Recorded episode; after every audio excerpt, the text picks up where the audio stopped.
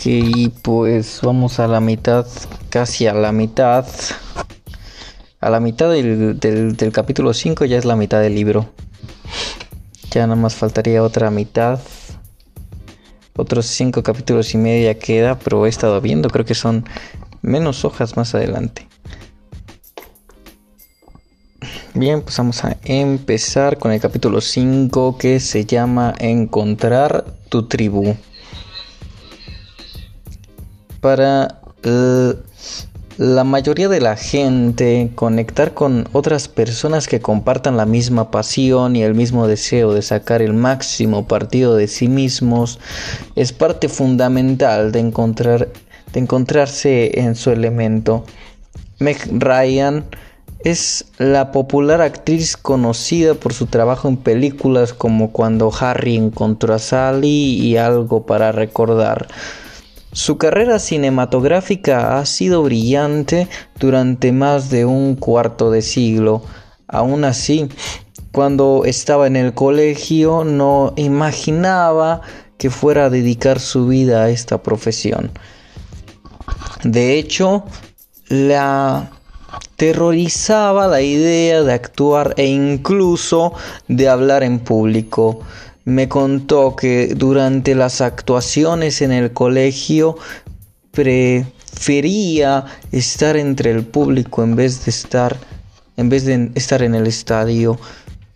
Sin embargo, era buena estudiante y en octavo curso fue la encargada de leer el discurso el, del día de su graduación. Estaba muy emocionada por lo que había conseguido hasta que se dio cuenta de que tenía que hablar delante de todo el colegio. Aunque practicó durante semanas, cuando se vio en el estrado se quedó inmóvil y aterrorizada. Por lo visto, su madre tuvo que cubrir a la tuvo que subir a la tarima y conducirla hasta su asiento. Con todo, se convirtió en una de las actrices de comedia más brillantes de su generación y eso ocurrió en parte porque encontró su tribu. Después de una excelente trayectoria escolar, Meg consiguió una beca para estudiar periodismo en la Universidad de Nueva York. Siempre le había encantado escribir y quería llegar a ser escritora. Creía que esa era su verdadera pasión. Para ayudar a pagar la matrícula encontró trabajo haciendo anuncios publicitarios esporádicamente. Esto llevó a que los productores le exigieran le, eligieran para interpretar un papel permanente en la telenovela Has the ya que Meg descubriera que ese mundo le encantaba. Así me contó. El mundo de los actores me pareció fascinante. Estaba rodeada de gente divertidísima. El trabajo era como estar rodeada de una familia extensa y chiflada. Hacía jornadas de 16 horas y comencé a sentirme cada vez más cómoda con la rutina diaria. Me encantaba pasar el tiempo discutiendo porque alguien haría determinadas cosas y examinando el comportamiento humano. Descubrí que tenía un montón de opiniones sobre lo que haría o no haría mi personaje. No sabía de dónde las sacaba, pero tenía cientos de ellas. Decía cosas como, muy bien, eso es lo que hice entre líneas. Así que, ¿por qué estoy hablando entre líneas? Me encontré escribiendo el papel y metiéndome de verdad en mi personaje y su mundo. Cada día recibíamos un guion nuevo y tenía que memorizar todas las frases. Exigía de ti una implicación absoluta y abrumadora. No había tiempo de pensar en nada más. Era una inmersión total.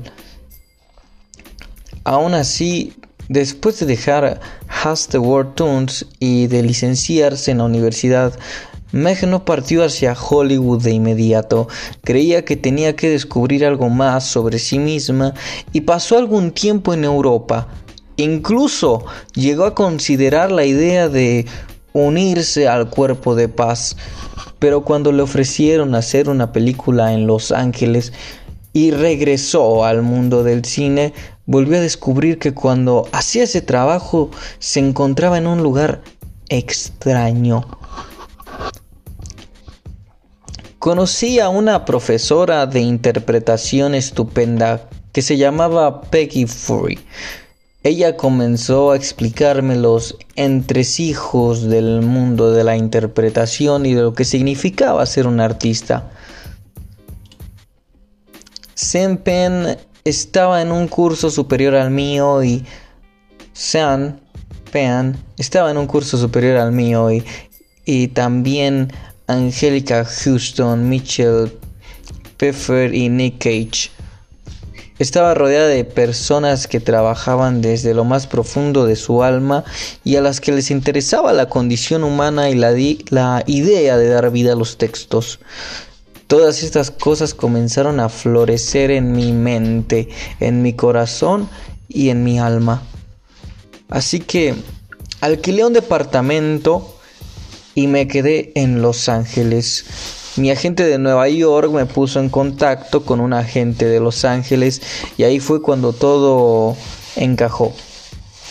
Desde entonces he intervenido en varias películas que me han enseñado muchas cosas y que me han ayudado a desarrollarme como ser humano. Cuando me tomo la decisión de hacer una película, tal vez es porque creo que es divertida o porque quiero trabajar con determinado actor, pero al final siempre acaba influyendo por, profundamente en mi vida. Si no es por, por el contenido, puede que sea porque he trabajado con un grupo determinado de gente. Mi evolución se debe a las distintas interpretaciones de cada una de las películas en que he participado. Meg Ryan podría haber llegado a hacer muchas cosas. Es una escritora realmente hábil. Tiene considerables talentos académicos, una amplia variedad de intereses y hay muchas cosas que le fascinan. Sin embargo, cuando está actuando, coincide con un grupo de personas que ve el mundo de la misma forma que ella que le permiten sentirse muy cómoda, que confirman sus habilidades, que le inspiran y que sacan lo mejor de ella. Rodeada de actores, directores, cámaras, técnicos de iluminación y todas las demás personas que pueblan el mundo del cine, es cuando se encuentra cerca de su verdadero yo. Formar parte de esta tribu se lleva le lleva a su elemento. Un lugar en el que hallarte a ti mismo.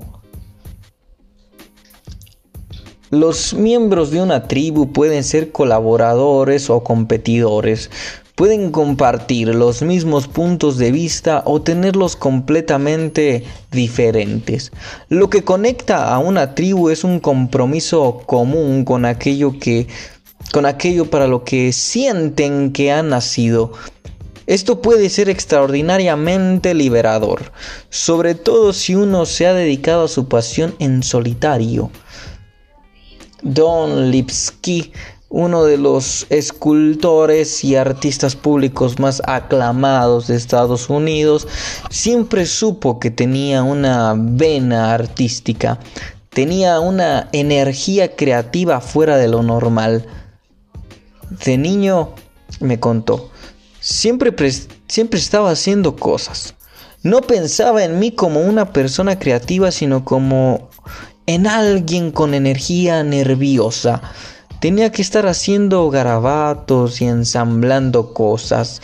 No pensaba que aquello fuera una ventaja. En todo caso, era una peculiaridad.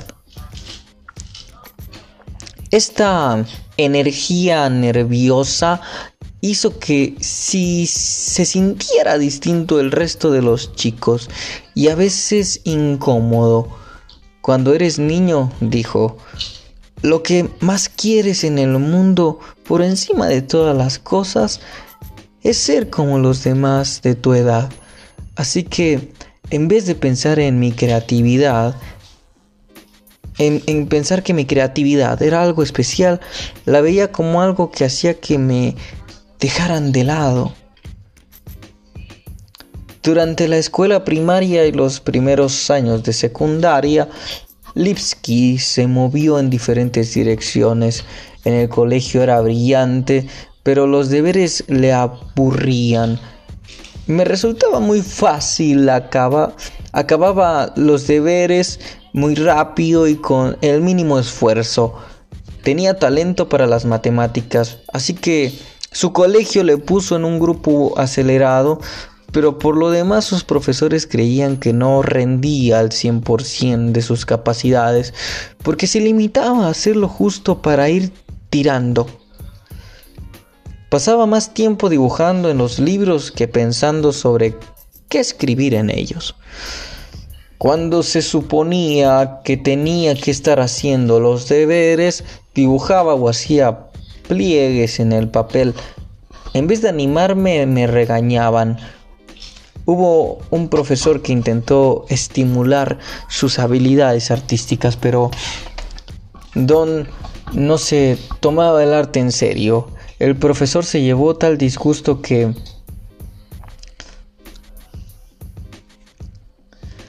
dejó de hablarme. Poco después ese profesor se fue y llegó al colegio otro profesor de arte. Traía consigo una revelación para Don. En el departamento de escultura tenían montado un soldador muy rudimentario y me enseñó, me enseñó a soldar. Para mí fue mágico coger piezas de acero y soldarlas.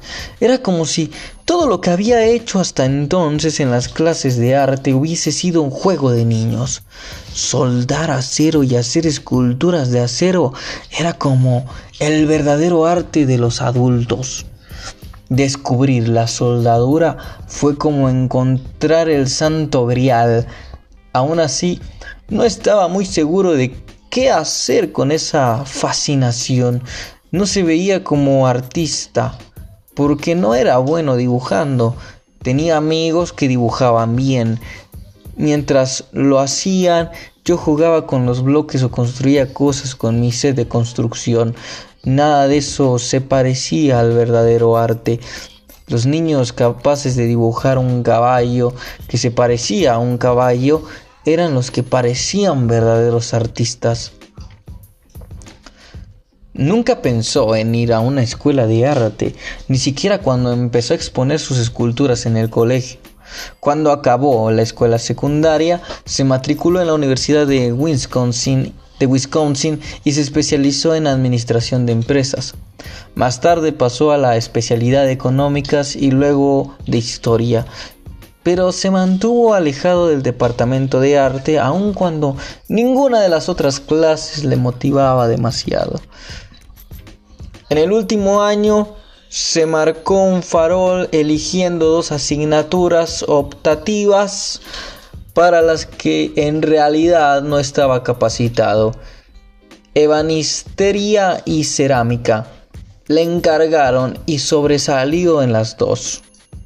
Le encantaron y sobresalió en las dos. Sobre todo sintió casi por primera vez la verdadera euforia de trabajar como un artista profesional. En la clase de cerámica también encontró algo que había echado de menos durante toda su experiencia universitaria. Un profesor que lo motivaba. Era un tipo muy romántico y entusiasta. Convertía todo lo que hacía en una obra de arte. Hasta cuando untaba el pan con la mantequilla, ponía todo su empeño en ello me sirvió de modelo y me hizo creer que en realidad podría pasarme la vida haciendo cosas. Por primera vez a Lipsky le pareció que era posible y que valía la pena hacer carrera como artista. Decidió hacer un curso de posgrado en cerámica en el Cranbrook Art Institute en Michigan. Entonces se topó con un obstáculo. Sus padres habían animado su trabajo creativo siempre y cuando este fuera una afición. Cuando solicitó su ingreso en Cranbrook, su padre, un hombre de negocios, le mandó a llamar e intentó meterle en la cabeza algo de sensatez en cuestiones de, economía. Don estuvo de acuerdo, estudiar cerámica no era algo práctico, pero era lo que quería hacer. Su padre lo miró fijamente durante largo rato, comprendió que había tomado una decisión y se hizo a un lado. Cuando Don llegó a Cranbrook descubrió todo un mundo nuevo de gente y, posibilidades. Había tenido escaso contacto con estudiantes de arte fuera de los pocos cursos que había seguido. Cranbrook es casi una escuela totalmente dedicada a los estudios de posgrado. Es probablemente que fuese unos 200 estudiantes y cerca de 180 éramos de posgrado. Así que por primera vez en mi vida me vi rodeado de gente muy seria, erudita y comprometida con la realización de sus obras de arte, lo que para mí fue fantástico. Asistí a todas las críticas y análisis, no solo las de departamento de cerámica, también a las de departamento de pintura, de escultura, de tejido. Simplemente me empapé de cuanto pude en todas partes. Pasé mucho tiempo visitando a otros estudiantes en sus estudios, absorbiendo lo que todo el mundo hacía, Empecé a leer revistas de arte y a ir a museos y por primera vez me sumergí completamente en el mundo del arte. Don encontró su tribu en Cranbrook, lo que le llevó por un camino diferente. Hallar la tribu correcta puede ser imprescindible para encontrar nuestro elemento. Por otra parte, sentir lo más profundo del alma que uno está con la tribu equivocada es probablemente un buen signo de que hay que buscar en alguna otra parte. Helen Pilcher hizo justamente eso. Dejó de ser científica y se convirtió en una de las pocas cómicas de la ciencia. Cayó ahí después de dejar la ciencia. De hecho, Dejarse caer ha sido el tema de su vida profesional. Así lo explica ella. Nadie me obligó a estudiar ciencias, más bien fue un paso en falso. Después del colegio, le ofrecieron una plaza en la universidad para estudiar psicología y para beber sidra y ver la televisión durante todo el día.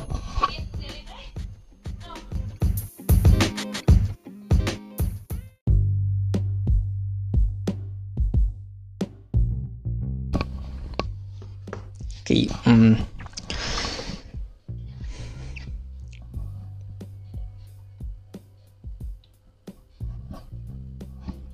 A ver, vamos a ver dónde me quedé.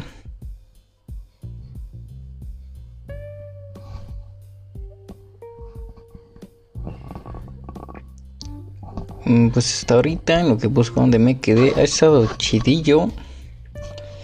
Sí habla como que chido de una película que, que vi ayer, como que se asemeja.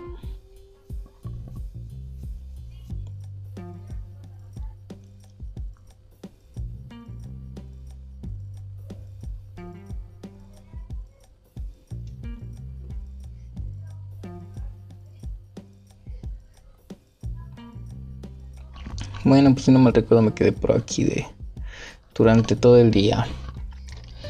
Después de la universidad, una apatía generalizada y la desgana de encontrar un trabajo de verdad le llevó a hacer un máster de un año en neurociencia. Al llegar a este punto, Helen comenzó a sentir interés por la ciencia. hacíamos grandes experimentos, disecciones de cerebros y teníamos que llegar, llevar unas gafas de seguridad ridículas y poco atractivas. Picada por el gusanillo de la ciencia y poco más, continuó hasta terminar el doctorado. Aprendió algunas cosas prácticas de la ciencia, así como a jugar a billar como una diva.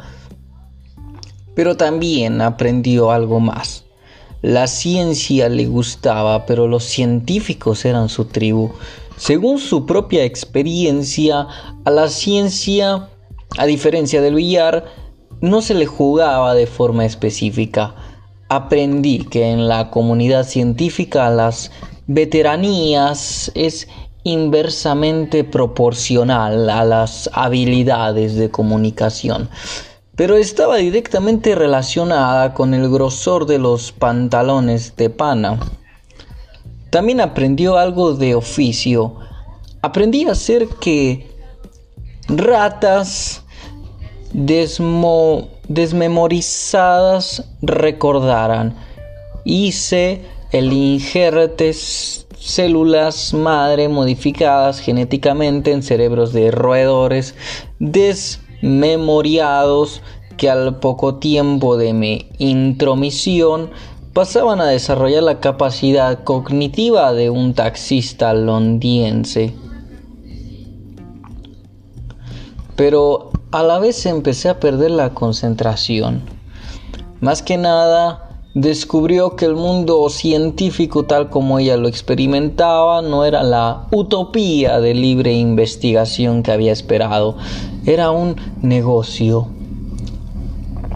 La ciencia corporativa invierte dinero y horas de trabajo en investigación médica, pero se mueve por planes de negocio.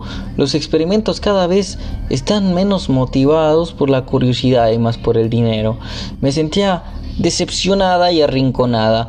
Lo que yo quería era divulgar la ciencia, quería escribir sobre ciencia, quería salir.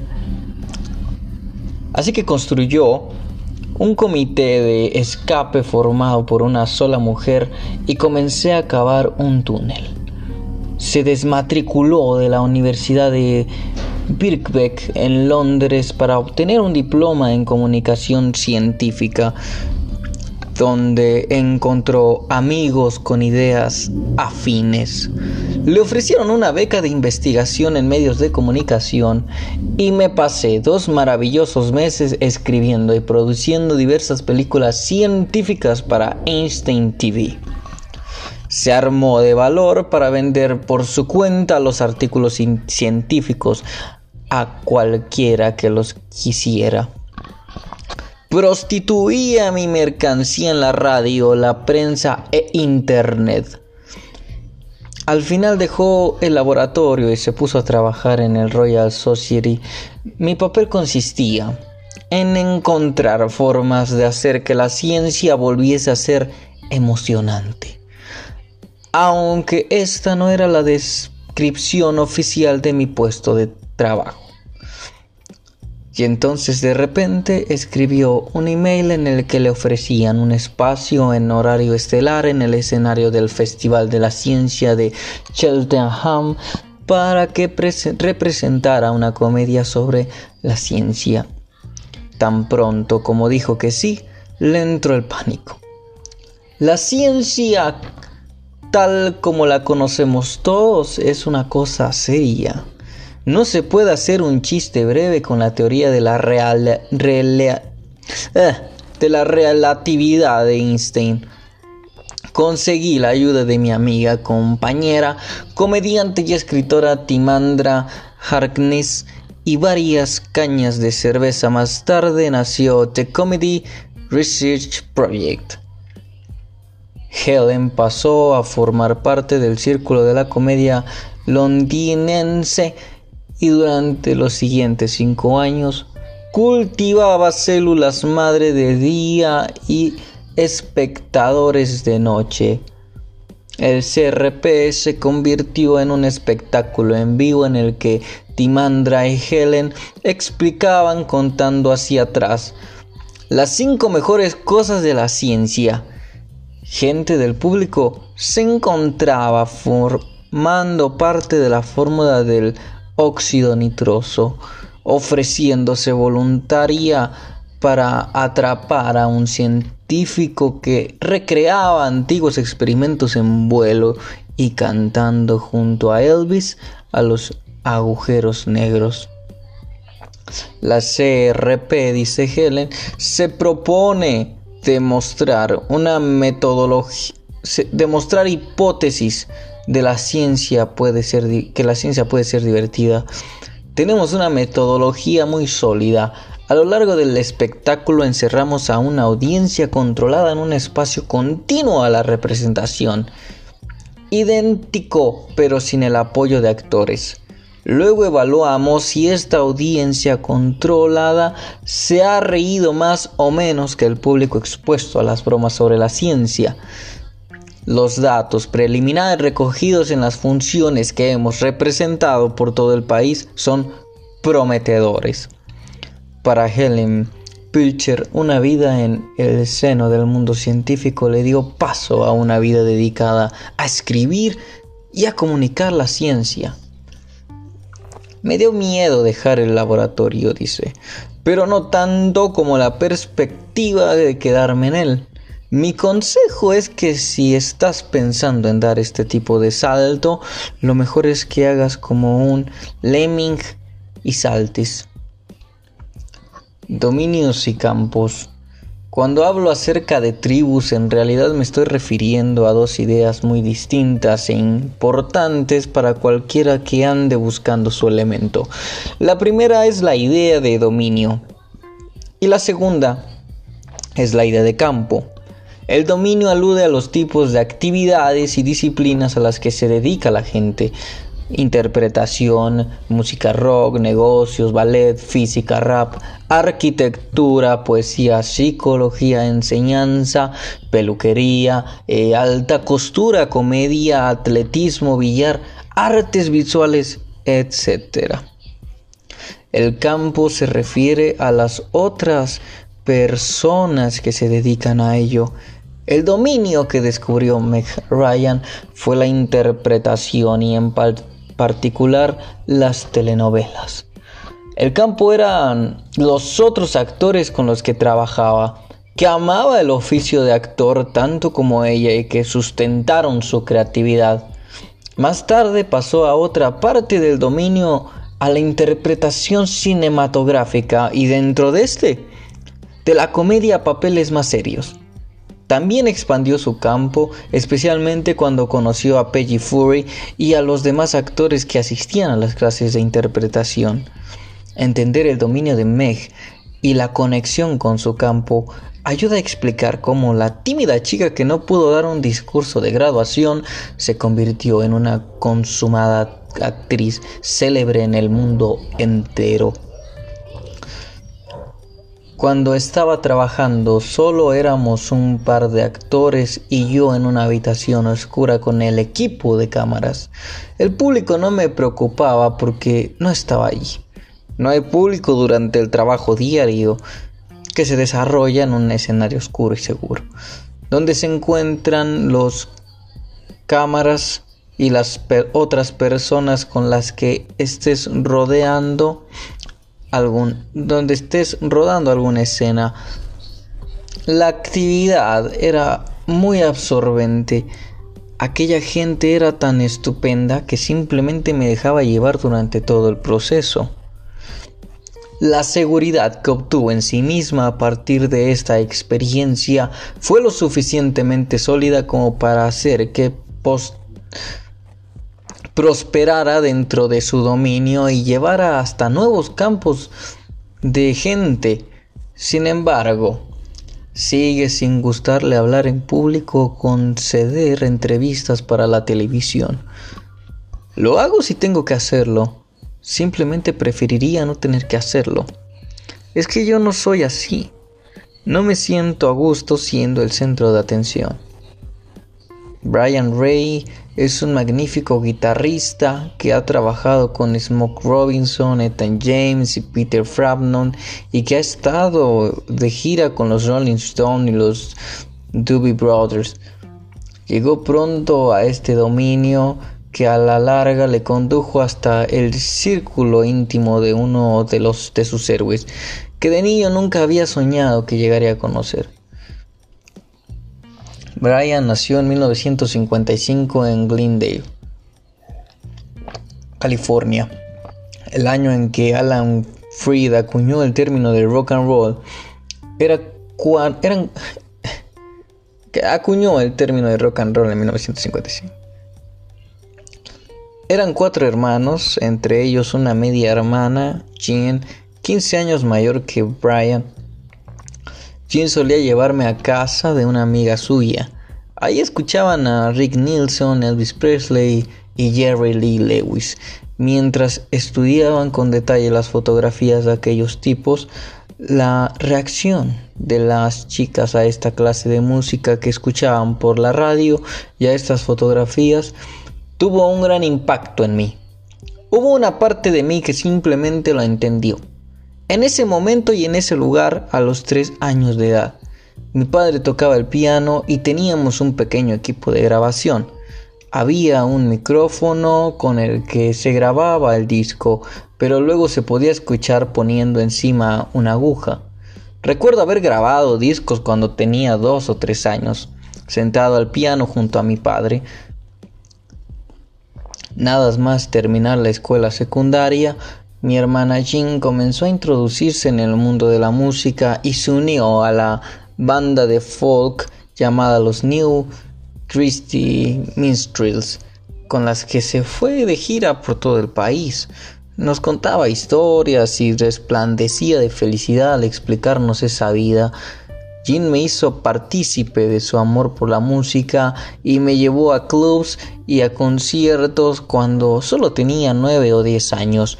Veía y conocía a gente a la que yo admiraba. A mi hermano le regalaron una guitarra Gibson preciosa y unas clases para que aprendiera a tocarla. A él no le interesaba demasiado la música y mientras él estaba ocupado en no prestar atención a las clases, yo yo le estaba, practicando con su guitarra. Eh, más tarde, mi hermana Jean me regaló una guitarra de 5 dólares con cuerdas de nylon que había comprado en Tijuana. Simplemente me puse a llorar.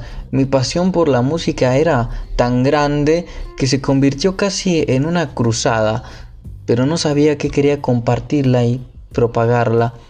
Formé mi primer grupo junto a unos amigos antes incluso de que supiera afinar la guitarra. Un domingo por la noche, cuando tenía 10 o 11 años, oímos tocar a un nuevo grupo en el show de Ed Sullivan, los Beatles. Era un tipo de música tan diferente, una mezcla de rhythm and blues afroamericano que me gustaba con algún otro factor o elemento desconocido. Eran marcianos. Eso lo cambió todo. Yo sabía que quería dedicarme a la música, pero aquello fue definitivo. Era lo más emocionante que había visto nunca. Hizo que formara parte de un grupo de música pareciese algo factible y apetecible, algo a lo que podría dedicarme para ganarme la vida. Durante los siguientes 20 años, Brian tocó con los músicos más destacados de su generación. Luego llegó la llamada que jamás había esperado recibir. La invitación a una audición para la nueva banda de Paul McCartney. Desde entonces, toca y va de gira con él. Nunca ni en mis sueños más locos había imaginado que aquel pequeño Rubiales sentado como un indio delante de la televisión en 1964 acabaría tocando con aquel tipo que cantaba All My Loving y I Saw Her Standing There. Standing There. El show de Ed Sullivan, ¿sabes? Hay algo muy gratificante acerca de esta historia. Esto, el simple hecho de formar parte de este mundo. Las personas de este libro han encontrado su elemento en dominios diferentes y con campos de gente distinta. Nadie está limitado a un solo dominio y muchas personas se mueven en varios de ellos. A menudo eh, las ideas que suponen un gran avance acontecen cuando alguien conecta diferentes formas de pensamiento a través de dominios diferentes. Mientras Pablo Picasso exploraba los límites de sus periodos rosa y azul, se quedó fascinado con las colecciones de arte africano del Museo uh, de Ethnographie du Trucadero en París, ojalá se diga así. Eran obras de un estilo muy diferente del suyo, pero le dieron un nuevo impulso creativo. Incorporó influencias de las máscaras ceremoniales de la cultura Dogon en su famoso cuadro Las señoritas del Avión, Aviñón, abriendo de este modo una nueva etapa en la historia del arte, el cubismo. A medida que las culturas y las tecnologías evolucionaban, emergen nuevos dominios que pueblan de profesionales nuevos campos Mientras los viejos dominios van desapareciendo, las técnicas de animación por ordenador han dado lugar a nuevos dominios de trabajo creativo en el cine, la televisión y la publicidad. Estos días, sin embargo, hay poca gente que se dedica a iluminar manuscritos. Encontrar tu tribu puede tener efectos transformadores en tu sentido de la identidad y tus objetivos. Esto se debe a tres poderosas dinámicas tribales, ratificación, inspiración y lo que aquí llamaremos la alquimia de la sinergia. No estamos solos. La carrera de Debbie Allen en el mundo de la danza, de la danza este, la interpretación, la canción, la producción, la escritura y la dirección ha deslumbrado y emocionado a muchas personas. Su carrera subió vertiginosamente en 1980 con la exitosa serie de televisión Fama. Ha sido responsable del diseño de la ceremonia de entrega de los premios de academia durante seis años consecutivos y ella misma ha ganado muchos premios, incluido el Essence Awards en 1992 y 1995. Es fundadora y directora de la Debbie Allen Dance Academy, que ofrece formación profesional tanto a jóvenes bailarines como a profesionales. Asimismo, proporciona oportunidades a nuevos coreógrafos y a una instrucción al baile a personas de todas las edades. Recuerdo que cuando era pequeña, me contó, muy pequeña, a los 5 o 6 años me ponía un bañado rosa y brillante, me ataba una toalla alrededor del cuello, trepaba por un árbol y bailaba en el tejado de mi casa. Actuaba para los pájaros y las nubes. De pequeña siempre estaba bailando, me inspiraban las bonitas fotografías de las bailarinas. Como era negra y vivía en Texas, nunca había visto una representación de baile, pero veía las películas musicales de Shirley Temple y Ruby Killer, de Nicho, de Nicholas Brothers. Cuando el circo Wriggling Bros pasó por mi ciudad y vi el espectáculo, el precioso vestuario de la gente y los bailarines volando por el aire con los pies en punta, pensé que era fascinante. Me inspiraban tanto las películas Marco Fontaine y Rudolf Nureyev eran lo más increíble que había visto nunca. De niña no podía asistir a una escuela de danza, sería porque la segregación racial era la norma Conseguí una beca completa e ingresé en Debato Studio, donde cada 10 clases de baile a la semana. Todavía recuerdo mi, primera, mi primer recital.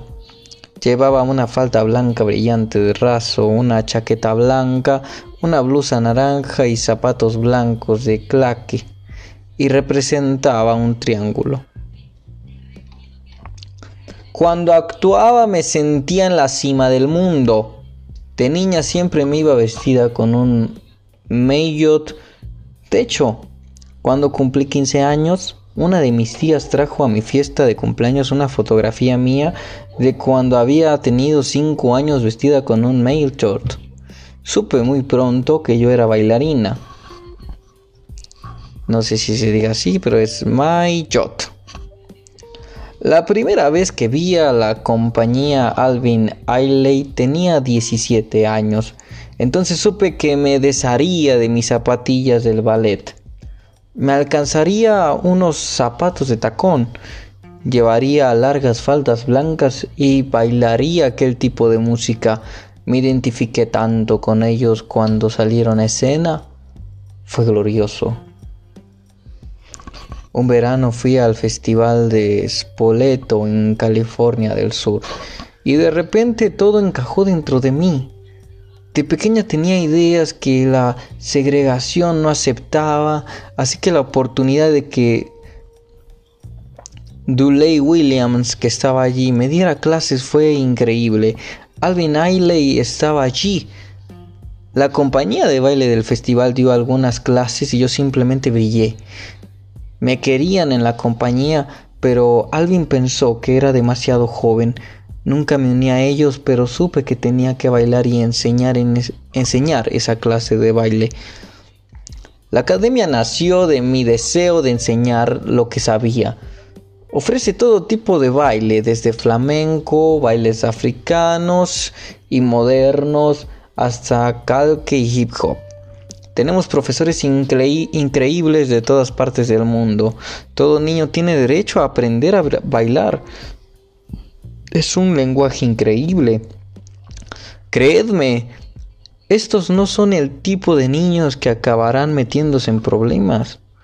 Conectar con personas que comparten las mismas pasiones que tú te demuestra que no estás solo, que hay otros como tú y que aunque tal vez haya muchos que no entiendan tu pasión, hay otros que sí. No se trata de que te gusten las personas ni el trabajo que hacen. Es muy imposible que no sea así. Lo importante es obtener la ratificación de la pasión que tenéis en común. Encontrar tu tribu importa, comporta el lujo de las tertulias, de comentar ideas, de compartir y compartir técnicas y de satisfacer los entusiasmos o empatías por las mismas cosas. Establecer este tipo de relación fue un estímulo significativo para muchas de las personas que están que hasta el momento hemos conocido en este libro. De Matt Groening y Eva Lawrence a Meg Ryan y Black Eyes y para muchas de las que encontrarás más adelante. Está rodeado de otros artistas en Cranbrook, dio a Don Lipsky un sentido más profundo de, de que lo que estaba haciendo tenía importancia y de que realmente valía la pena hacerlo. Dijo en el curso de posgrado comencé a tomar dijo, e-, en el curso de posgrado comencé a tomar por primera vez en serio los pequeños garabatos que había hecho. Si en la calle veía una goma elástica, la cogía y buscaba alguna cosa en la que envolverla y con la que pudiera combinarla. Este es el tipo de actividad que he hecho siempre. Pero cuando estaba en Cranbrook me di cuenta de que aquello en realidad era escultura. Nunca, aunque modesta, era realmente una forma de hacer arte y no solo un pasatiempo. Algunas personas se encuentran más en su elemento cuando trabajan completamente solas. Suelen sucederles a los matemáticos, los poetas, eh, los pintores y algunos atletas. Sin embargo, este tipo de gente también tiene la percepción, la percepción táctica de un campo. El de los demás escritores, eh, pintores, matemáticos, jugadores, que enriquecen el dominio y plantean nuevos retos y posibilidades. El gran filósofo de la ciencia Meches Polani afirma que el libre y sincero intercambio de ideas es el pulso vital de la investigación científica. A los científicos les gusta trabajar sobre sus propias ideas e interrogantes, pero la ciencia también es una aventura cooperativa. Los científicos, al elegir libremente los problemas y dedicarse a ellos a la luz de su propio juicio personal, en realidad están cooperando como miembros de una organización muy unida. Polanyi argumenta con pasión en contra del control de la ciencia por parte del Estado porque puede acabar con la libre interacción de la que depende la auténtica ciencia. Cualquier tentativa de organizar el grupo bajo una sola autoridad eliminaría sus iniciativas independientes y por tanto reduciría su efectividad colectiva a la de la sola persona que lo dirigiese desde el centro. Paralizaría su cooperación en parte, esta presión sobre la ciencia hizo que Helen Pilcher abandonara el barco de las células madre para dedicarse a la comedia. La interacción con el campo en persona o mediante el trabajo es tan vital para nuestro desarrollo como el tiempo que pasamos a solas con nuestros pensamientos. Como dijo el físico John Wheeler, si no intercambias cosas con la gente, estás fuera. Siempre digo que nadie puede llegar a ser alguien si no tiene a nadie alrededor. Con todo, eh, los ritmos de la vida en la comunidad varían en el elemento como en la vida cotidiana. A veces quieres compañía, a veces no. El físico Freeman Dyson Dice que cuando escribe cierra la puerta, pero que cuando de verdad está haciendo ciencia la deja abierta. Hasta tal punto que agradece que te que te interrumpan porque solo consigues hacer algo interesante al interactuar con otras personas. ¿Cómo lo hacen? Encontrar tu, tu, tribu ofrece algo más que ratificación e interpretación. Por muy importantes que sean estas cosas, proporciona inspiración y provocación para elevar las experiencias de tus propios logros. En todos los dominios, los miembros de una comunidad entusiasta tienden a animarse unos a otros para explorar la verdadera magnitud de sus habilidades. A veces ese estímulo, ese estímulo no se origina a partir de una estrecha colaboración, sino a través de la influencia de otras personas en el campo, ya sean contemporáneas o predecesoras, ya sean directamente relacionado con tu propio dominio o solamente marginalmente. Como dice Isaac Newton, si yo vi más allá fue porque me apoyé sobre los hombros de gigantes. Este no es solo un fenómeno de la ciencia, Bob Dylan nació en Hibbing, Minnesota en 1942. En su autobiografía, autobiografía Crónicas, habla de lo alejado que se sentía de la gente de allí, de su familia y de la cultura popular de entonces. Sabía que tenía que salir de allí para convertirse en quien tuviese que llegar a ser. Su única tabla de salvación era la música folk. La música folk era todo lo que yo necesitaba para existir. No me importaba ni me interesaba nada aparte de la música folk. Planifiqué mi vida alrededor de ella. Tenía muy poco en común con cualquiera que no fuese de la misma opinión. Tan pronto como pudo, se trasladó a Nueva York. Allí encontró artistas, cantantes, escritores, sobre todo encontró el escenario en el que comenzó a liberar su talento. Había empezado a encontrar a su gente, pero entre todos aquellos que inspiraron y moldearon su pasión, hubo una persona que le condujo a un lugar artístico al que nunca hubiera imaginado llegar. La primera vez que escuchó a, Woody Gutier, dijo, fue como si me hubieran caído, como si me hubiera caído una bomba de un millón de megatones. Una tarde de principios de la década de los 70 en la ciudad de Nueva York, un amigo invitó a Dylan a echar un vistazo a su colección de discos. Esta incluía algunos viejos álbumes de 78 RPM. Uno era The Spirituals to Swim Concert and Carnage Hall. Una colección de actuaciones de Counts Bass, Made Lux Lewis, Joe Turner y Pete Johnson. Ah, Joe Turner, Pete Johnson, Sister Rosera, Trapé, Zarfe y algunos más. Ojalá así se hayan leído, así se lean. Otro era una colección que aproximadamente, aproximadamente 12 álbumes grabados por las dos caras de Woody Guthrie. Dillian había escuchado de paso algunas grabaciones de Gutiérrez cuando vivía en Hibbing, pero nunca les había prestado demasiada atención. Aquel día en la ciudad de Nueva York fue diferente. Dylan puso uno de los viejos discos de 78 RPM en plato, en el plato, y cuando cayó la aguja me quedé atónico. No sabía si estaba colocado o sobrio.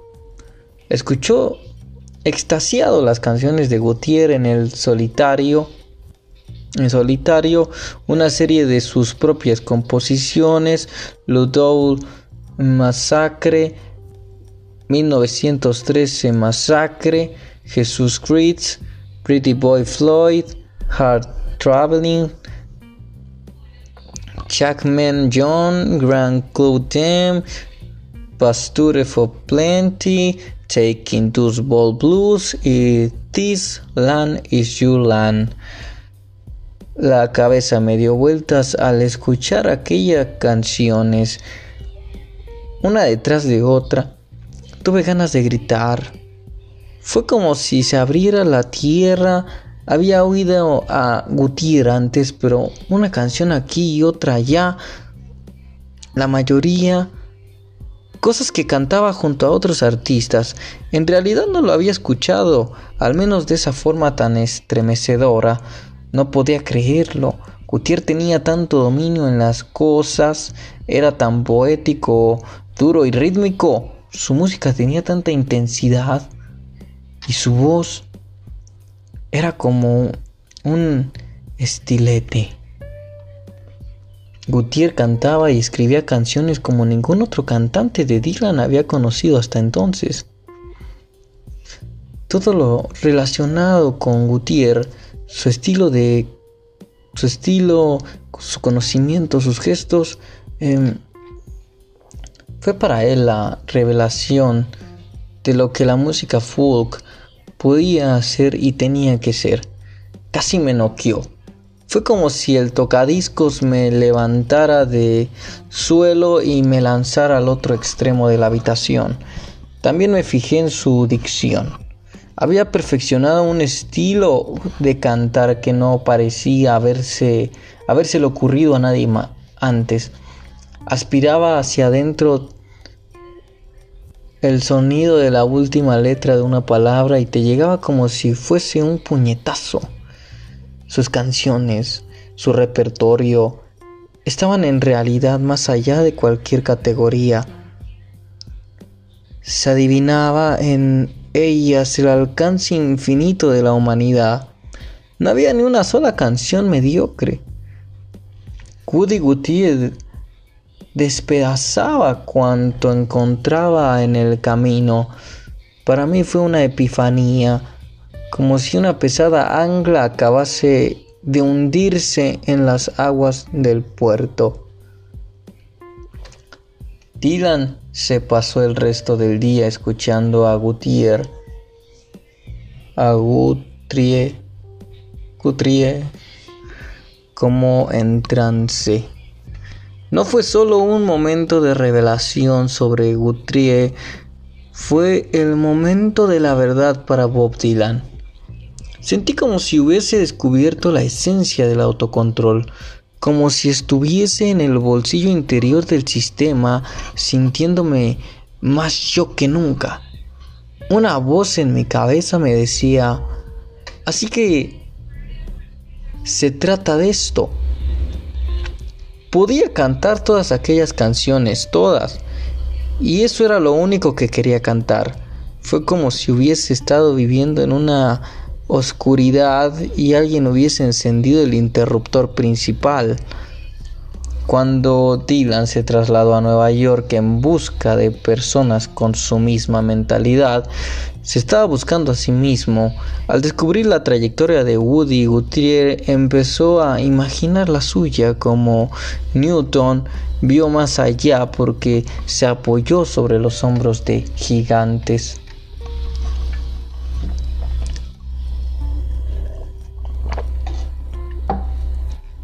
Círculos de influencia. Las tribus son círculos de influencia que pueden tomar muchas formas. Pueden estar diseminadas por todas partes o estar apiñadas. Pueden hallarse solo en sus pensamientos o estar físicamente presentes en la misma habitación que tú. Pueden estar vivas o estar muertas, viviendo a través de sus obras. Pueden estar limitadas a una sola generación o traspasarlas. El laureado premio Nobel Richard Feynman habló de las máquinas ultra miniaturizadas mucho antes de que nadie pensase en crear algo parecido. Años más tarde, Marvin Minsky, inspirándose en la idea de Feynman, se convirtió en el fundador de la inteligencia artificial y le dio alas. Más tarde, K. Eric Drexler se acercó a Minsky en el Instituto Tecnológico de Massachusetts y le pidió al estimado profesor que dirigiera su tesis sobre los dispositivos miniaturizados. Aquella tesis fue la base del primer del pioner del pionero trabajo de Drexler en nanotecnología y a través de una tensa tribu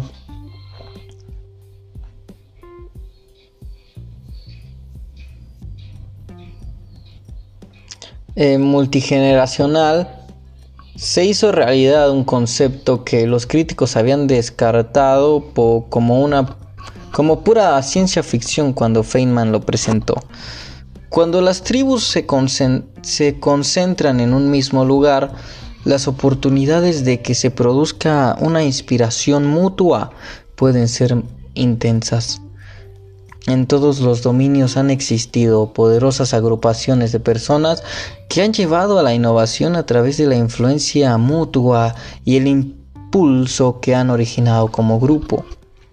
El sociólogo Randall Collins ha escrito que que casi todos los grandes movimientos filosóficos se crearon gracias a la dinámica de las tribus. La historia de la filosofía en la antigua Grecia, en la antigua Grecia, se puede contar desde el punto de vista de una serie de grupos interconectados entre sí. La hermandad pitagórica y sus ramas, el círculo de Sócrates, el engendro tantos otros. El círculo de Sócrates que engendró tantos otros. Los agudos polemistas de la escuela de Megara, los amigos de Platón que constituían la academia, eh, la facción disidente que pasó a ser la escuela peripatética de Aristóteles, mm, la reestructuración de la red que cristalizó en, en Epicuro y sus amigos, retirados dentro del jardín de la comunidad, así como sus rivales, los estoicos atenienses, con sus círculos revisionistas en Rodas y Roma, los movimientos sucesivos en Alejandría. Esto pudo pasar en la antigua Grecia, también puede pasar en Hollywood. Si esto pudo pasar en la antigua Grecia, también puede pasar en Hollywood. El documental AC Rider Raging Bulls analiza la escandalosa revolución cultural genial y en ocasiones sorda, sordida, que llevó a la reinvención de la industria cinematográfica hollywoodense en los décadas de los 70, es que dice en los, en las década, en la década de los 70. En unos pocos años los calcetines cortos y las mantas de playa que caracterizaron los sanos años 50 estadounidenses fueron reemplazados por el sexo, las drogas y el rock and roll. Inspirada en New Belle Bowie francesa y en el free cinema británico, la nueva generación de directores y actores se lanzó a revolucionar el cine estadounidense y hacer películas que expresasen su propia visión personal. Los innovadores éxitos de famosas películas como AC Rider, El Padrino y Taxi Driver reportaron a estos directores de cine una independencia financiera y creativa sin precedentes. El éxito de taquilla y de crítica de sus películas obligó a que la vieja guardia de los estudios de Hollywood renunciara a su poder. Fue la época de una nueva raza de intrépidos directores de cine como Francis Ford Coppola, Robert Altman, Martin Scorsese, Peter Bogdanovich, Bogdanovich y Dennis Hooper. Con cada éxito los directores de cine obtenían mayor poder creativo. Crearon una cultura de febril innovación motivándose mutuamente a explorar nuevos temas y formas de hacer películas populares. Esta libertad recién adquirida dio lugar a una explosión de excesos, ego, altísimos, presupuestos y por lo visto un interminable suministro de drogas. A la larga, el respaldo y aliento mutuo entre los directores de cine degeneró en, en una competición intensa y una rivalidad encarnizada. El surgimiento a partir de esta cultura de películas tan taquilleras como Tiburón y La Guerra de las Galaxias, cambió una vez más el panorama de las películas de Hollywood y el control creativo y financiero volvió a pasar a manos de los estudios. El poder de la agrupación tribal también fue claro durante el periodo de la desenfrenada inventiva que se desarrolló alrededor de la industria del software que acompañó al surgimiento de los ordenadores personales. Silicon Valley ha tenido un impacto enorme en la tecnología digital, pero como han observado Dorothy Leonard y Wallet Snap Web, es sorprendentemente pequeña por lo que se refiere a su geografía, al mirar el valle desde el avión mientras se aproxima al aeropuerto de San Francisco, te sorprende lo pequeña que es la región. Como dice Kraft Johnson de Venture Law Groups, Silicon Valley es como un gas comprimido cada vez que está más caliente. Sus tribus se solapan social y profesionalmente basándose en la disciplina del trabajo, ingenieros de software, por ejemplo. Asociaciones empresariales, Hewlett, Packard, Packard o formación MVA en Stanford o inmigrantes sudasiáticos. Los jugadores más expertos no tienen que viajar muy lejos para hacer tratos, cambiar de trabajo, encontrar socios profesionales. A John Dort de Klein Perkins le gusta decir que Silicon Valley es un lugar en el que puedes cambiar de trabajo sin cambiar de plaza de aparcamiento.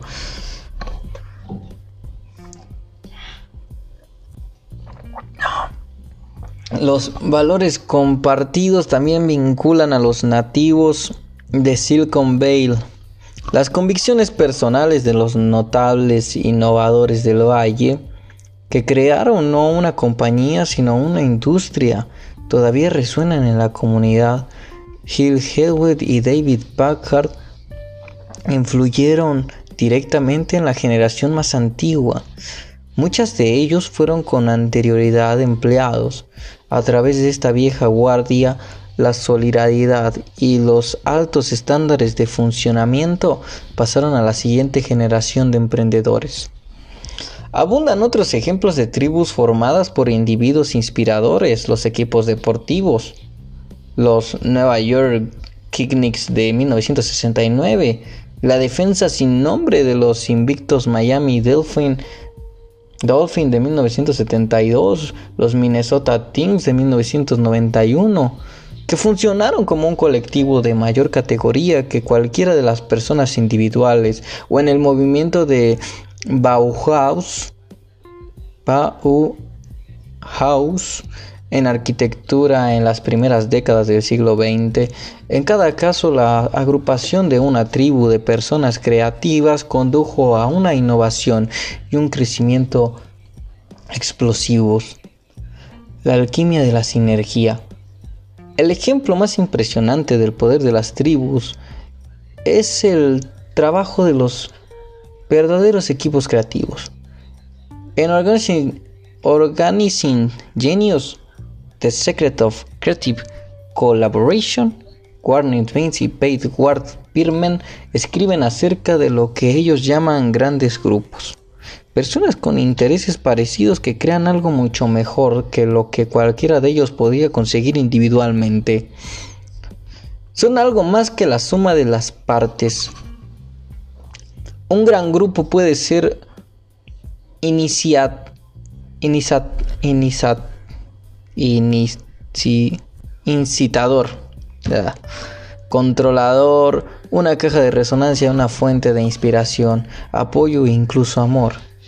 Dicen, eh, la combinación de las energías creativas y de la necesidad de funcionamiento al más alto nivel para mantenerse al mismo ritmo que sus iguales lleva a establecer un compromiso por la excelencia que de otra forma sería inalcanzable es la alquimia de la sinergia. Uno de los mejores ejemplos para ilustrar esto es la creación del álbum Kind of Blue de Miles Davis.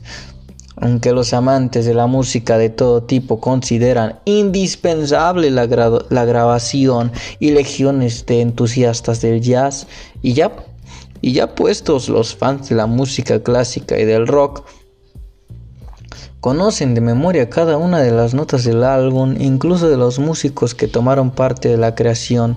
Sabía lo que iba a tocar antes de entrar en el estudio. El pianista Bill Evans, en las notas originales de la carátula del disco, explica. Miles concibió la idea de estos arreglos solo unas horas antes de la grabación y llegó con unos esbozos que indicaban al grupo lo que se iba a tocar. Por tanto, en estas actuaciones oirás algo cercano a la pura espontaneidad. El grupo no había tocado estas piezas antes de la grabación y creo que, sin excepción, la primera ejecución completa de cada una de ellas fue una toma. De hecho, todas las canciones que aparecen en el álbum son primeras tomas, a excepción de Flamenco Sketches, que se grabó a la segunda. Cuando el trompetista Miles Davis reunió en el estudio a Evans, al saxo tenor John Coltrane, al saxo alto Julian Cannonball, Cannonball, Anderle, el, al pianista Winton Kelly, al bajista Paul Chambers y al baterista Jimmy Cobb en 1959 diseñó las escalas, lo que era un tanto revolucionario, ya que por entonces el jazz se basaba tradicionalmente en cambios de acordes, y puso en marcha la, la grabadora. Porque aquel entonces cada uno de los músicos era un participante activo de la tribu que llevaba el jazz por las nuevas direcciones y ya habían trabajado juntos en el pasado. Sin embargo, lo que ocurrió durante las sesiones de King of Flu fue una tormenta perfecta de afirmación, inspiración y sinergia. Estos artistas se dispusieron a romper barreras tenían el talento para llevar su música a una nueva dirección y contaban con un líder de visión audaz. Aquel día su trabajo de improvisación fue el resultado de la fusión de poderosas fuerzas creativas para engrandar algo de una envergadura extraordinaria, el objetivo final de la sinergia. La magia surgió en cuanto la grabadora se puso en movimiento, la improvisación en un grupo es un desafío adicional, dijo Evans. Aparte del pesado problema técnico de conseguir un, pensamiento colectivo coherente, está el problema humano. Incluso en una reunión informal, todos los miembros tienen que ceder en, en, en aras del resultado general. Este problema pienso que es más difícil. Queda solucionado en esta grabación. La música que crearon en las pocas horas siguientes, trabajando en equipo, oponiéndose y sincronizándose entre ellos, desafiándose mutuamente, perdurará durante varias generaciones. Kind of Blue es el álbum de jazz más vendido en todos los tiempos y casi 50 años después todavía vende miles de copias a la semana. ¿Por qué los componentes de un equipo creativo logran más cosas juntos que por separado? Creo que se debe a la creo que se debe a que reúnen las tres características claves de la inteligencia que describí antes. En cierto modo, son el modelo, el modelo de las características fundamentales de la mente creativa. Los grandes equipos creativos son heterogéneos, están compuestos por personas con habilidades diferentes pero complementarias entre sí. El equipo que creó Kind, of Flu estaba formado por músicos excepcionales que no solo tocaban instrumentos diferentes, sino que tenían distintas eh, sensibilidades musicales y diferentes tipos de personalidad. Lo mismo puede decirse de los Beatles. A pesar de todo lo que tenían en común, cultura y musicalmente, Lennon y McCartney eran personas muy distintas y también lo eran Grove Harrison y Ringo Starr. Fueron sus diferencias lo que hizo que su trabajo creativo en conjunto fuera mejor que la suma de sus partes. Los equipos creativos son dinámicos. La diversidad de talentos es importante pero no suficiente. Las diferentes formas de pensamiento pueden ser un obstáculo para la creatividad. Los equipos creativos cuentan, encuentran la forma de utilizar sus diferencias y energías, no sus puntos débiles tienen un, tienen un proceso mediante el cual sus fuerzas se complementan a la vez que compensan las debilidades de cada uno. Son capaces de desafiarse entre sí como iguales y toman y tomar, y tomar las críticas como un incentivo para aliviar o avivar el fuego, el juego. Los equipos creativos están bien definidos. Hay una gran diferencia entre un buen equipo y un comité. La mayoría de los comités hacen un trabajo rutinario y sus miembros en teoría son intercambiables por otras personas. Por lo general, eh, los miembros de un comité están allí para representar sus intereses específicos.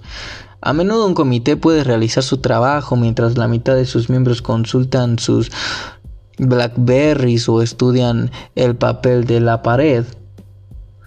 Con frecuencia los comités son imperecederos.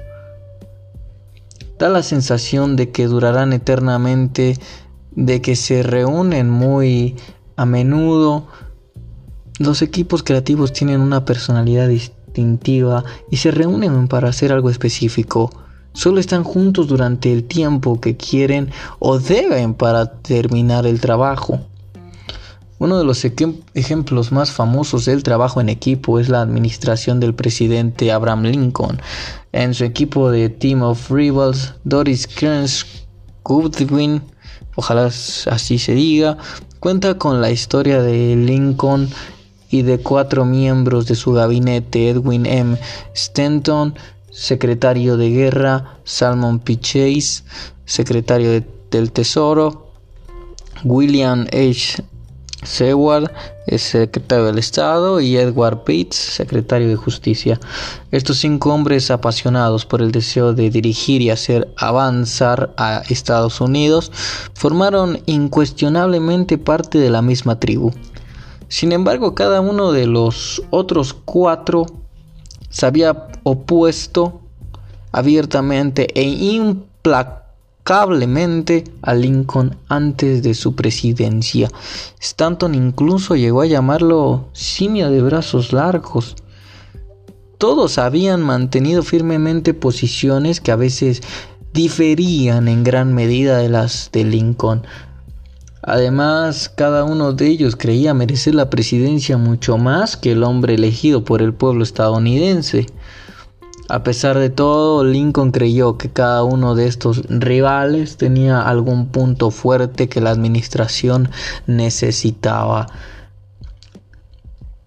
Reunió a este grupo con una ecuanimidad difícil de imaginar en la actual política estadounidense discutían incesantemente, no, discutían incesante y a veces enconadamente.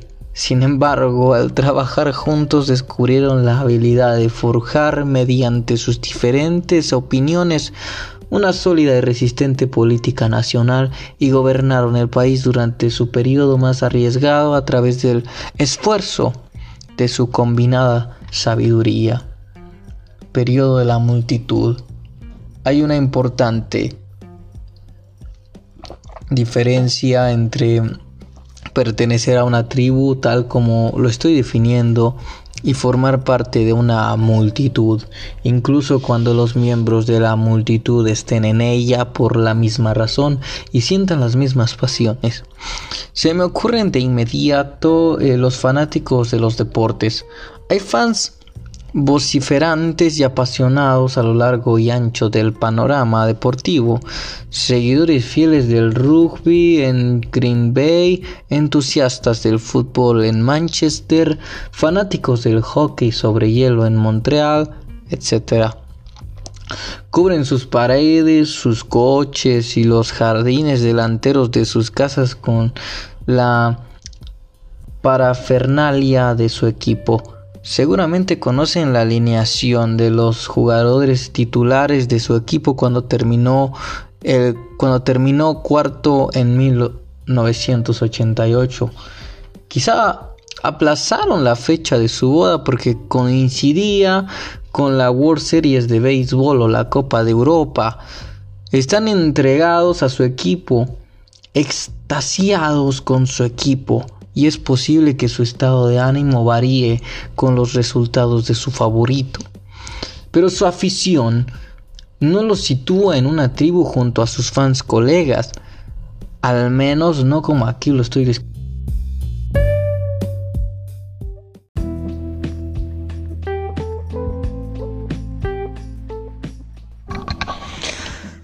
Bien, se me detuvo la grabación y me quedé en al menos no como aquí lo estoy describiendo.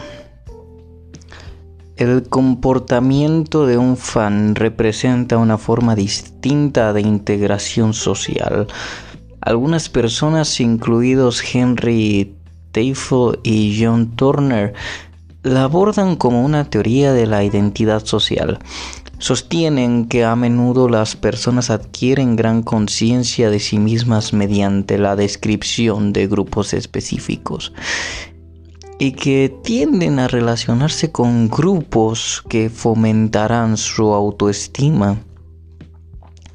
Los equipos deportivos hacen que los fans se sientan parte de una enorme y poderosa organización Esto es especialmente cierto cuando los equipos ganan.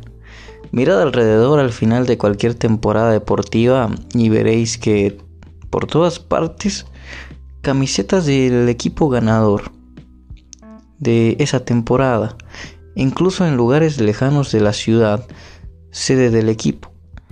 Los fans presumen de ser seguidores de equipos victoriosos porque creen que de algún modo esa victoria les pertenece. El psicólogo social Robert Cialdini, Cialdini tiene un término para esto.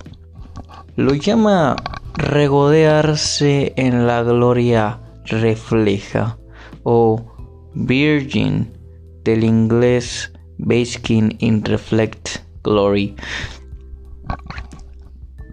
En la década de 1970, Cialdini y otros dirigieron un estudio sobre Virgin y comprobaron que los universitarios estadounidenses eran mucho más propensos a llevar ropa afín a la propia universidad los lunes posteriores a que ésta ganase un partido de fútbol americano.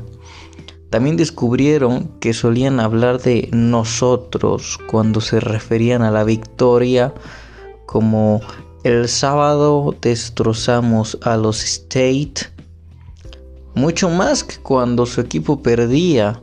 Cuando esto sucedía, por lo general, el pronombre cambiaba a ellos.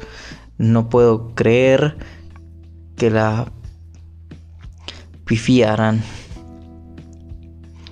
La cuestión acerca del Virgin en relación con nuestra definición de tribu es que la persona que festeja la victoria tiene poco o nada que ver con la gloria alcanzada.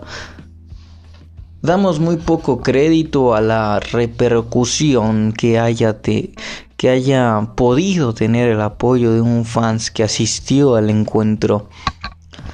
Aunque los seguidores serios de un equipo son muy supersticiosos, solo los más irracionales creen de verdad que sus acciones, llevar la misma gorra a todos los partidos, sentarse completamente em, inmóviles durante un rally automovilístico, utilizar una marca determinada de carbón durante la fiesta que suele hacerse en el aparcamiento del estadio, tiene algún impacto en los resultados.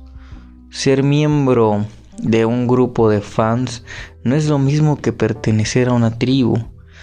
De hecho, esa descripción puede provocar el efecto contrario.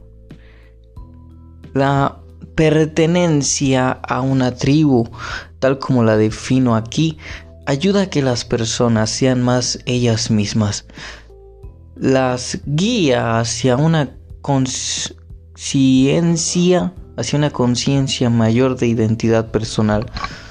Por otra parte, es fácil perder la propia identidad dentro de una gran multitud. E incluso aquí al grupo de fans.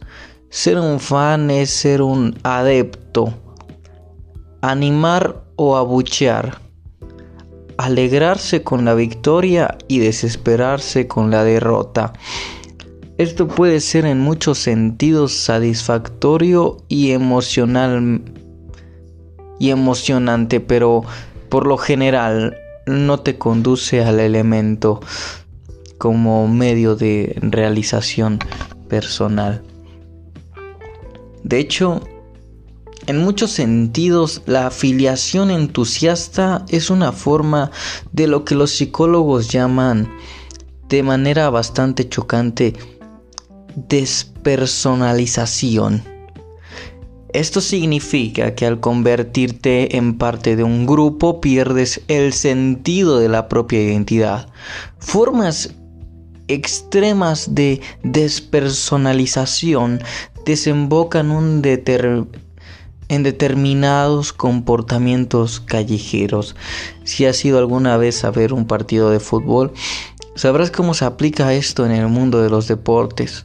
pero incluso en versiones más inofensivas se traduce en un sentido del anonimato que lleva a que las personas pierdan sus inhibiciones, a que a veces realicen actos de los que más tarde se arrepienten y en la mayoría de los casos hacer cosas ajenas a su personalidad normal. En otras palabras, estas acciones pueden llevarnos lejos de nuestro verdadero yo. Mi hermano pequeño Neil era futbolista profesional en el Everton, uno de los equipos más importantes de Inglaterra. Siempre que estaba en Liverpool iba a verlo jugar. Era una experiencia estimulante y a menudo aterradora. Digamos que los fans de fútbol de Liverpool son muy entusiastas. Les apasiona ganar y cuando las cosas en el campo no van como ellos quieren, les encanta proponer consejos tácticos desde las gradas. Es una forma de azordar azorar a los jugadores, ¿no? Y a menudo también al árbitro. Si Neil fallaba al colocar un pase exactamente donde querían los fans, estos gritaban palabras de ánimo, ¿no? Mal tiro Robinson. Decían o vamos, seguro que puedes hacerlo mejor. Y cosas por el estilo, ¿no? En una ocasión, alguien que estaba sentado justo atrás de mí tuvo un arrebato histérico y comenzó a gritar contundentemente las tácticas de mi hermano pequeño, utilizando palabras que implicaban a mi madre y por extensión a mí. Por puro instinto me di la vuelta para salvar el honor de mi familia. No obstante, cuando vi el tamaño y la cara de ese fan maníaco, decidí que probablemente tenía razón. El comportamiento de las masas es así. Observar, escuchar y aprender. Algunos espectadores son en verdad críticos expertos y lo que piensan acerca de un acontecimiento puede genuinamente ayudar a que los demás lo entiendan mejor.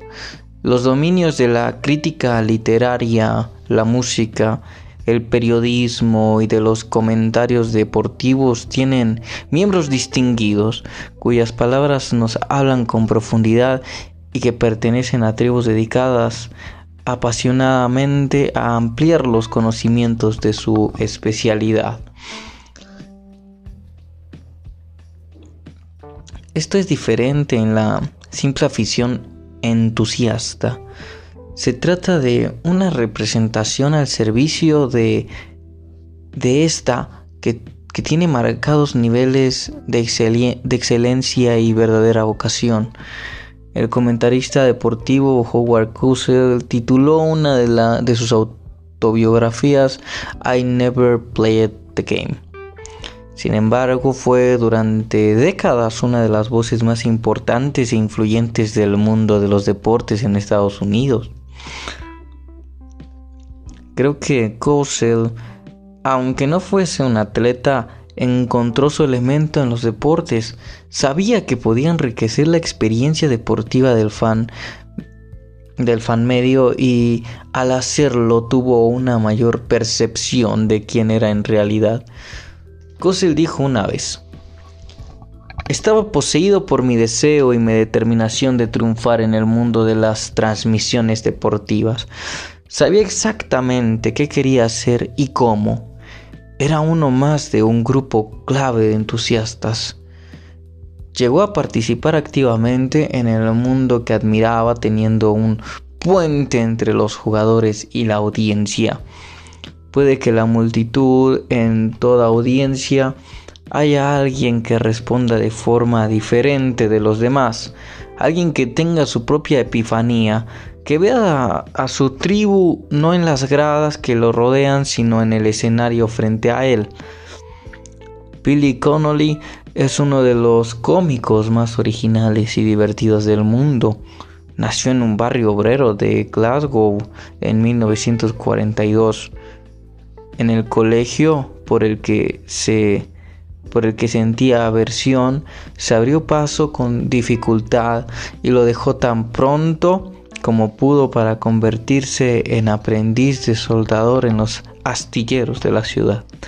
Pasó tiempo allí aprendiendo el oficio y embebiéndose de las costumbres y hábitos de la vida cotidiana en los márgenes del río Clyde. Connolly adoraba la música desde muy temprana edad y aprendió por su cuenta a tocar la guitarra y el banjo. Como a Bob Dylan, en la misma época y a unos océanos de distancia, le fascinaba la música folk. Pasó todo el tiempo que pudo escuchando y tocando en clubs de folk por toda Escocia. También le encantaban los pubs y las bromas de la vida nocturna de Glasgow. Glasgow. Iba al cine con regularidad a los bailes de los sábados por la noche y esporádicamente al teatro. Una noche, Connolly vio por televisión al cómico Chick Murray, quien durante más de 40 años había sido una leyenda de la comedia y del teatro de variedades. Su genio gracioso y mordaz era la persona personificación de la interpretación lacónica de la vida que caracteriza al humor escocés. Billy se sentó y se dispuso a ver una sesión desenfrenada del gran hombre. Y así fue. Pero tuvo algo más. Una epifanía. Removiéndose en, su asiento, Billy fue totalmente consciente del placer desenfrenado de la liberación emocional y de la hiriente perspicacia que Murray desataba a su alrededor. Aquel momento en Glasgow fue decisivo para Billy, como lo fue para Bob Dylan escuchar a Woody Guthrie en Greenwich Village.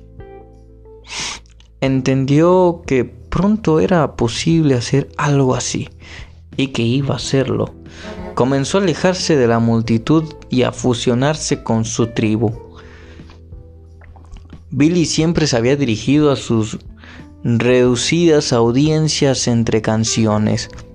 Poco a poco fue hablando cada vez más y cantando cada vez menos. También descubrió que el público era cada vez mayor. Para muchos cómicos de su generación, pasó a convertirse en el rey de la comedia espontánea. Su trabajo le ha llevado muy lejos de los astilleros de Clyde, a teatros de todo el mundo llenos de gente, a laureadas películas como actor y hasta el pensamiento y el cariño de millones de personas. Como la mayor parte de las personas de este libro, encontró su camino no solo cuando encontró su elemento, sino también cuando encontró su tribu. Y aquí termina el capítulo número 5. Ah, pues ya había terminado el capítulo número 5, nada más que estos últimos 15 minutos no me había dado cuenta que la grabación se había cortado en la hora exacta. O sea, pasó una hora y se cortó. Y yo seguía hablando durante estos 15 minutos, entonces se me había ido la onda y por eso ahora la subo hasta ahorita, ¿no? También de que no he tenido un poco de tiempo, pero ahí va. Entonces hasta aquí esta parte. Lo de la tribu es interesante porque te juntas con personas que tienen como que los mismos gustos que tú, pero también es interesante saber el momento en que eres un fan de una tribu y estás dentro de una tribu, como dice aquí el, autor, ¿no? También pensando en si influye, si influye, obviamente, en alguna manera, pero creo también en el poder que tiene cada uno de no caer en la influencia de las tribus. Creo que cada quien puede crearse algo así, una tribu, haciendo lo que le gusta. Creo que empezando a hacer lo que le gusta, la tribu empieza a generarse. ¿A qué me refiero con esto? A que personas que les gusta lo que haces se piensan a unir contigo y es cosa de que todos estén en armonía, ¿no? Haciendo los que les gusta, teniendo contactos. También, en verdad, me gustan mucho las palabras de Nietzsche que dice de saber cada vez más, saber más de cada vez menos, ¿no? Unirte a una tribu, porque ahí está tu elemento, porque quieres aprender más de tu elemento nada más. Es como lo, como lo dice Nietzsche, ¿no? Vas a saber más de cada vez menos. Y creo que todas las tribus están abiertas a a diferentes tipos de pensamiento, ¿no? Y es lo que lo hace enriquecedor, Imagínate juntarte con puro abogado. Qué aburrido sería, ¿no? O qué, o qué divertido sería. También aquí entrará lo de que a veces no tienes tema de conversación con personas que son diferentes a ti, ¿no? Como no sé, lo pongo yo lavo autos y voy a un lugar donde hay puro empresario. ¿De qué voy a hablar? Tal vez tiene que ver eso, ¿no? De que no te sientes perteneciente a un grupo. Pues hasta aquí, le seguimos con el capítulo 6, que, ¿qué pensarían los demás? ¿Qué pensarán los demás en número 6? Cámara, bye.